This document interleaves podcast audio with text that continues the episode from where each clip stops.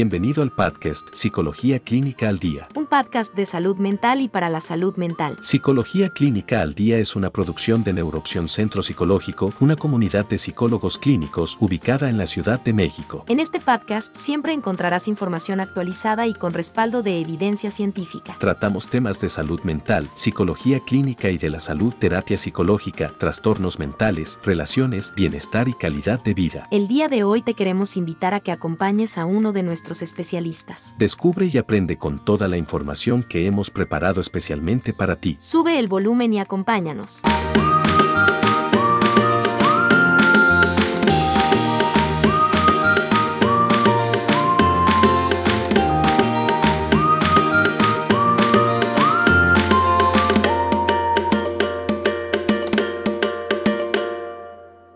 Hola amigos, ¿cómo están? Bienvenidos a Psicología Clínica al Día. Qué bueno que nos acompañan el día de hoy. Para nosotros, déjame comentarte que resulta motivante que dediques unos minutos a escuchar nuestro contenido. Creemos que sin lugar a duda va a tener un impacto positivo en tu calidad de vida y en tu crecimiento personal. Y bueno, en este episodio vamos a analizar la influencia de la comunicación no verbal en las habilidades sociales y revisaremos los elementos conductuales que la componen. Pero antes de empezar, déjame o quiero invitarte a suscribirte a nuestro canal, valorar nuestro contenido y compartir con nosotros tus comentarios, dudas o sugerencias. Estaremos atentos a responderlos. Si necesitas alguna información especial, puedes escribirnos al correo contacto arroba neuroopción.com o en su caso, seguirnos en nuestras redes sociales y nos puedes contactar también por ahí. Y bueno, ahora sí, sin más preámbulo, vamos a iniciar con el tema del día. Vamos a hacer un breve repaso o una pequeña pequeña introducción a lo que son las habilidades sociales, pero te invito a escuchar el episodio Habilidades Sociales que se encuentra disponible en el canal para incrementar la comprensión y manejo de este tema. En fin, las habilidades sociales son conductas aprendidas, nos permiten actuar según nuestros intereses, defendernos sin experimentar ansiedad, expresar cómodamente nuestros sentimientos y también ejercer derechos sin negar los de los demás. Las habilidades sociales se integran por tres dimensiones básicas, una dimensión conductual, una dimensión cognitiva y una dimensión situacional. La dimensión conductual hace referencia a las respuestas o habilidades sociales en sí mismas. Estas respuestas o habilidades, a su vez, se componen de diferentes elementos, elementos no verbales, elementos paralingüísticos y elementos verbales. En este episodio nos vamos a enfocar a revisar los elementos no verbales o, si se prefiere, la comunicación no verbal. Resultados de diferentes investigaciones han demostrado que las señales visuales son interpretadas de manera más confiable y precisa que las señales auditivas. La torpeza en dominar habilidades sociales muchas veces se debe a ignorancia o a ineptitud en el manejo de la conducta no verbal. Por ejemplo, para iniciar y mantener una conversación, que es una habilidad social, Debemos considerar que intervienen elementos de comunicación no verbal, por ejemplo la mirada, la expresión facial, los gestos, la postura corporal, entre otros. Entonces, veamos ahora los elementos de la comunicación no verbal que influyen en las habilidades sociales. El primero de ellos es la mirada. La mirada es un elemento conductual de la comunicación no verbal de las habilidades sociales y suele ser fundamental en la evaluación de una conducta, digamos para determinar si es socialmente habilidosa o no lo es. Y es que muchas interacciones con los demás dependen de miradas recíprocas. Para, para efectos prácticos vamos a entender la mirada como el acto de mirar a otra persona en o entre los ojos o en la mitad superior de la cara. La mirada mutua implica que se ha hecho contacto ocular con otra persona y esto a su vez indica que estamos atentos. La función principal de la mirada o una de las funciones principales de la mirada es abrir y cerrar canales de comunicación. También manejar turnos de palabra. El contacto ocular hace que comience una interacción durante la cual la persona que escucha regularmente mira a la persona que habla, cuya mirada puede desviarse mientras se, mientras se encuentra hablando. Por otro lado, la persona que se encuentra hablando busca la mirada de la persona que la está escuchando, muchas veces para asegurar que la persona que lo escucha está atento y también para indicarle cuándo es su turno de palabra. Frecuentemente, cuando la persona que escucha mira más, produce más respuesta por parte de la persona que habla. Y si la persona que habla mira más al que escucha, se interpreta como que es una persona persuasiva, segura. Pero debemos tener cuidado. Una duración o una desviación excesiva de la mirada pueden constituir conductas, digamos, problemáticas o desadaptativas la comunicación con los demás. Prestar demasiada atención a otra persona supone cierta implicación o cierto deseo de implicarse con la otra persona. Sin embargo, la ausencia de atención visual suele interpretarse como desinterés o pocas ganas de implicarse con la otra persona. De tal suerte, entonces, la cantidad y el tipo de mirada comunican actitudes interpersonales. Por ejemplo, la mirada fija e intensa puede indicar sentimientos activos de manera amistosa, pero también hostil o temerosa. Por otro lado, desviar la mirada puede indicar timidez, superioridad o sumisión. Regularmente la persona que mira más es vista como una persona que es más agradable, pero la mirada fija de forma extrema suele verse como hostil, dominante. Por lo general, miramos más a las personas que nos agradan. En sentido contrario, cuando dejamos de mirar primero, puede ser interpretado como una señal de sumisión, de vergüenza, como cierto deseo de querer evitar el contacto, nerviosismo, desconfianza. Las personas que miran menos o que desvían la mirada, por lo general son percibidas como personas sumisas, sensibles, que se encuentran a la defensiva, también cautelosas e inmaduras. Ahora bien, las personas miramos más en las siguientes situaciones. Vamos a ver algunas. Por ejemplo, miramos más cuando estamos físicamente lejos de la persona o del compañero. Cuando hablamos de temas triviales, de temas impersonales. Cuando no tenemos nada más que mirar. Cuando estamos interesados en las reacciones del interlocutor. Cuando tenemos interés en la persona que habla. Nos gusta, le queremos. También cuando se posee un estatus superior. Si se pertenece a una cultura que enfatiza el contacto visual en la interacción, definitivamente procuraremos tener más contacto visual. Las personas extrovertidas también suelen mirar más, cuando se tienen grandes necesidades de afiliación o de inclusión, cuando se es dependiente de la otra persona y cuando esta persona ha sido indiferente, cuando se está escuchando en vez de cuando se está hablando, son situaciones en las que podemos esperar un mayor contacto visual. Ahora bien, en sentido contrario, podemos esperar menos mirada fija o menos mirada recíproca en las siguientes ocasiones. Por ejemplo, cuando se está físicamente cerca, si se discuten temas difíciles o se discuten cuestiones íntimas, cuando hay otros objetos, personas o digamos elementos en, el fondo o en donde nos encontramos a los que podemos desviar nuestra mirada. También cuando no tenemos interés en la persona que está hablando o en el compañero, cuando no nos cae bien. Cuando tenemos la autopercepción de poseer un estatus más elevado que la otra persona, cuando se es introvertido, cuando se está confundido, avergonzado, apenado, ansioso, triste, digamos en una situación de sumisión, o cuando se trata de ocultar algo. Podemos decir que la máxima probabilidad de desviar la mirada hacia una persona que habla puede ser cuando la persona que escucha se prepara para hablar. También al final de una oración, en este caso la persona que está hablando, Después de desviar la mirada o es común que desvíe la mirada al final de alguna oración, muchas veces en puntos estratégicos de lo que está hablando, o también al hacer preguntas, o cuando envía alguna señal de atención, probablemente también cuando ríe. De tal suerte que podemos decir que una función de la mirada es sincronizar, acompañar o comentar la palabra hablada. Hasta aquí vamos a dejar lo que corresponde a la mirada y vamos a pasar con el siguiente elemento que es la dilatación pupilar.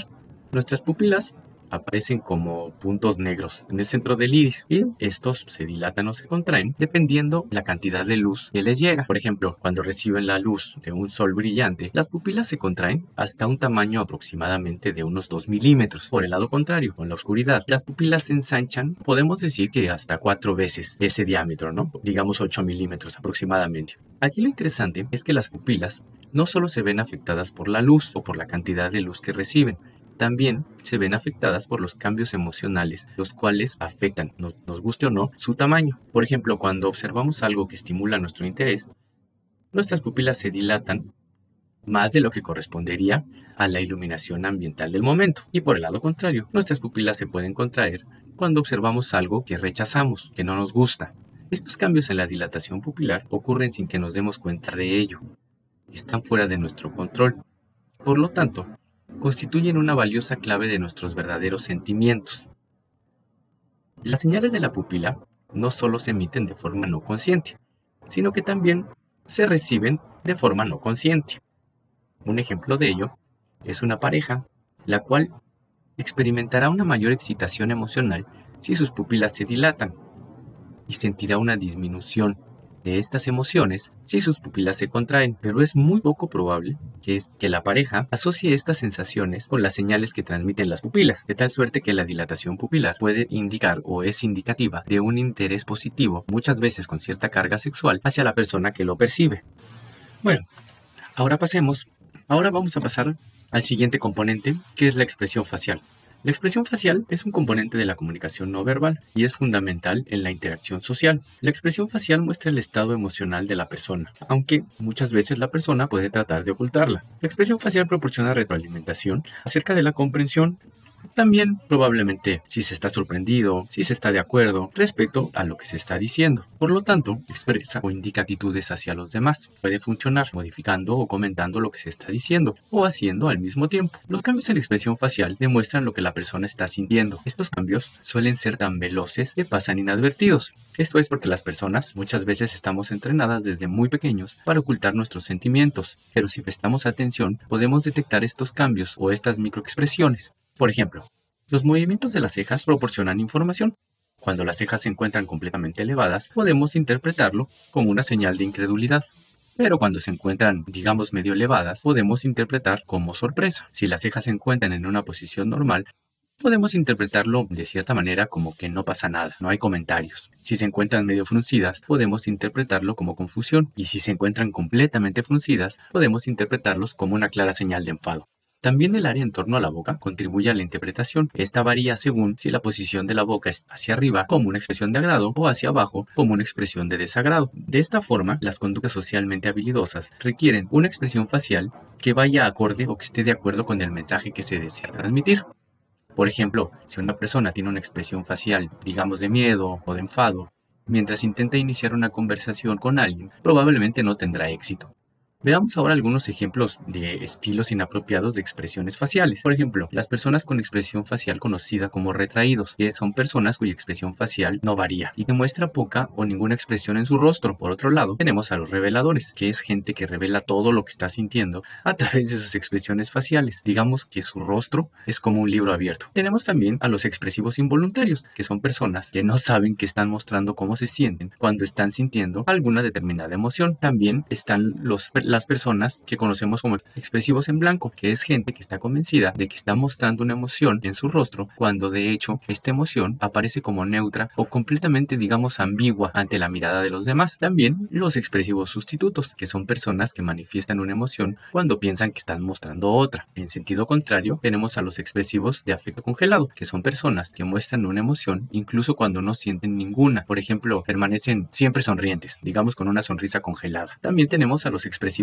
siempre preparados, que son personas que inicialmente muestran un tipo de emoción para todos los acontecimientos. También los expresivos inundados de afecto, personas que están mostrando en casi todo momento una o dos emociones de forma clara y la emoción principal es en parte continua de su estado emocional y si se activa digamos otra emoción, la emoción anterior o la emoción principal es la que predomina. Hasta aquí vamos a dejar la expresión facial y vamos a pasar ahora con lo que respecta a la sonrisa. La sonrisa es parte de la comunicación no verbal. Esta forma parte de los saludos convencionales y suele ser fundamental en la mayoría de los intercambios sociales. De hecho, es la expresión más utilizada para ocultar emociones como el temor, la ira, el disgusto y es fácilmente reproducible a voluntad. La sonrisa puede tener un gran impacto sobre la calidad de nuestros intercambios sociales. Una sonrisa puede suavizar un rechazo, comunicar una ayuda amigable y animar a los demás a devolvernos la sonrisa. Veamos, por ejemplo, una situación en la que la sonrisa funciona. Por ejemplo, cuando una persona llega tarde a un compromiso, llega sonriendo con una sonrisa, digamos, temerosa, pero por débil que parezca, la sonrisa que se demuestra funciona como un amortiguador importante frente a la agresión que se puede recibir por el hecho de llegar tarde, ya que el sonreír constituye un vínculo vital entre los seres humanos, de tal suerte que la sonrisa puede utilizarse como un medio o como un gesto de pacificación, de paz, de tranquilidad. Ahora pasemos a la postura corporal. La posición de nuestro cuerpo indica cómo nos sentimos. La forma como estamos de pie y cómo paseamos refleja nuestras actitudes, nuestros sentimientos acerca tanto de nosotros mismos como de nuestra relación con los demás. Algunos autores señalan que hay cuatro categorías de la postura. La primera de ellas es el acercamiento. El acercamiento es una postura atenta comunicada por una inclinación hacia adelante del cuerpo. La segunda es la retirada, que es una postura negativa de rechazo o repulsión y esta se comunica retrocediendo, echándose hacia atrás o volviéndose hacia otro lado. La tercera es la posición conocida como como expansión, que es una postura orgullosa, engreída, arrogante o de desprecio, comunicada por la expansión del pecho, el tronco erecto o inclinado hacia atrás, la cabeza erecta y los hombros elevados. Y la última de ellas es la contracción. Esta es una postura depresiva, cabizbaja, comunicada por un tronco inclinado hacia adelante, la cabeza hundida, hombros que cuelgan y el pecho hundido. La relajación de la postura sirve para comunicar actitudes como, por ejemplo, cierta dominancia, mientras que una postura tensa puede comunicar sumisión o ansiedad. La función de la postura corporal es acompañar el habla Los cambios importantes en la postura son empleados para marcar, digamos, situaciones en el habla, como cambios en el tema, para dar algún énfasis y también para señalar que vamos a tomar o vamos a ceder la palabra. Una postura activa, ereca, dando frente o de frente a la otra persona directamente, añade más asertividad al mensaje que queremos transmitir. Vamos a pasar ahora con, la siguiente, con el siguiente elemento de la conducta no verbal, que son los gestos. Los gestos también forman parte de la comunicación no verbal y para efectos prácticos podemos entenderlos como cualquier acción que envía un estímulo visual a otra persona. Los gestos son muy eficaces, por ejemplo, para ilustrar objetos o acciones que son difíciles de verbalizar. Estos pueden apoyar la comunicación verbal o pueden contradecirla, como cuando la gente, por ejemplo, trata de ocultar sus verdaderos sentimientos. Algunos gestos reflejan un estado emocional prevaleciente, como la ansiedad, o un estilo de conducta, como la agresión. Ahora bien, vamos a pasar con el siguiente elemento, que son los movimientos de las piernas y los pies. Los movimientos de las piernas y los pies también son fuente de información. Cuando estamos sentados hablando con otra persona, Nuestras piernas y los pies son las partes más bajas de nuestro cuerpo y parecen escapar más fácilmente al control deliberado. Esto probablemente es porque nuestra atención está concentrada en la cara. Aun cuando podemos ver, digamos, el cuerpo entero de la persona con la que estamos hablando, nuestra atención generalmente se concentra en su cara o en la parte superior de su cuerpo. Pero los movimientos de las piernas y los pies muchas veces pueden comunicar tensión o ansiedad, por ejemplo, cuando se mueven rápidamente o cuando se cambia de posición constantemente. Entonces, ahí podemos darnos cuenta de que la persona o de que nosotros mismos nos encontramos tensos y ansiosos. El siguiente punto son las automanipulaciones. Las automanipulaciones o el autocontacto también es parte de la comunicación no verbal y este ocurre cuando tocamos nuestro cuerpo. Algunos ejemplos de automanipulaciones o de autocontacto puede ser rascarse, frotarse las manos, tocarse la cara, abrir y cerrar las manos y, y el autocontacto suele percibirse como una señal de ansiedad, de tensión, de vergüenza, es decir, suele percibirse de forma negativa. Por tal motivo, debemos tener mucho cuidado con las automanipulaciones. No debemos excedernos o debemos controlarlas en mayor medida. Ahora pasemos con el contacto físico. El contacto físico también forma parte de la comunicación no verbal y este se considera la forma más íntima de comunicación. Cuando el contacto físico es recíproco, indica proximidad, indica solidaridad, pero cuando es unilateral, indica estatus y poder. El acto de tocar incrementa la percepción de cordialidad y asertividad de la persona que toca, pero el contacto físico tiene un fuerte componente cultural. Este se debe analizar considerando las normas y costumbres específicas de la persona. Y bueno amigos, hasta aquí hemos visto elementos de la comunicación no verbal que influyen en las habilidades sociales. Es importante comentarles que hemos visto de forma general todos los elementos.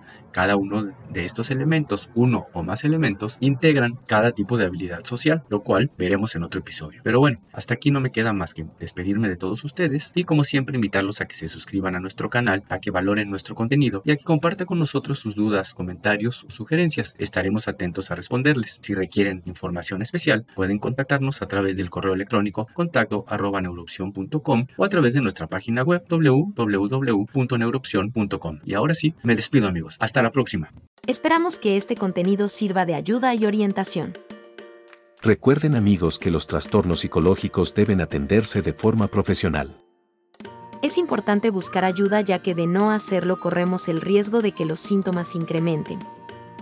Y no debemos olvidar que muchos trastornos pueden llegar a ser incapacitantes. Los invitamos como siempre a acompañarnos en nuestro siguiente episodio. El podcast Psicología Clínica al Día es una producción de Neuroopción Centro Psicológico. Visita nuestra página web neuroopción.com. Suscríbete a nuestro podcast. Recuerden que sin salud mental no hay salud. Hasta la próxima. Gracias por escucharnos.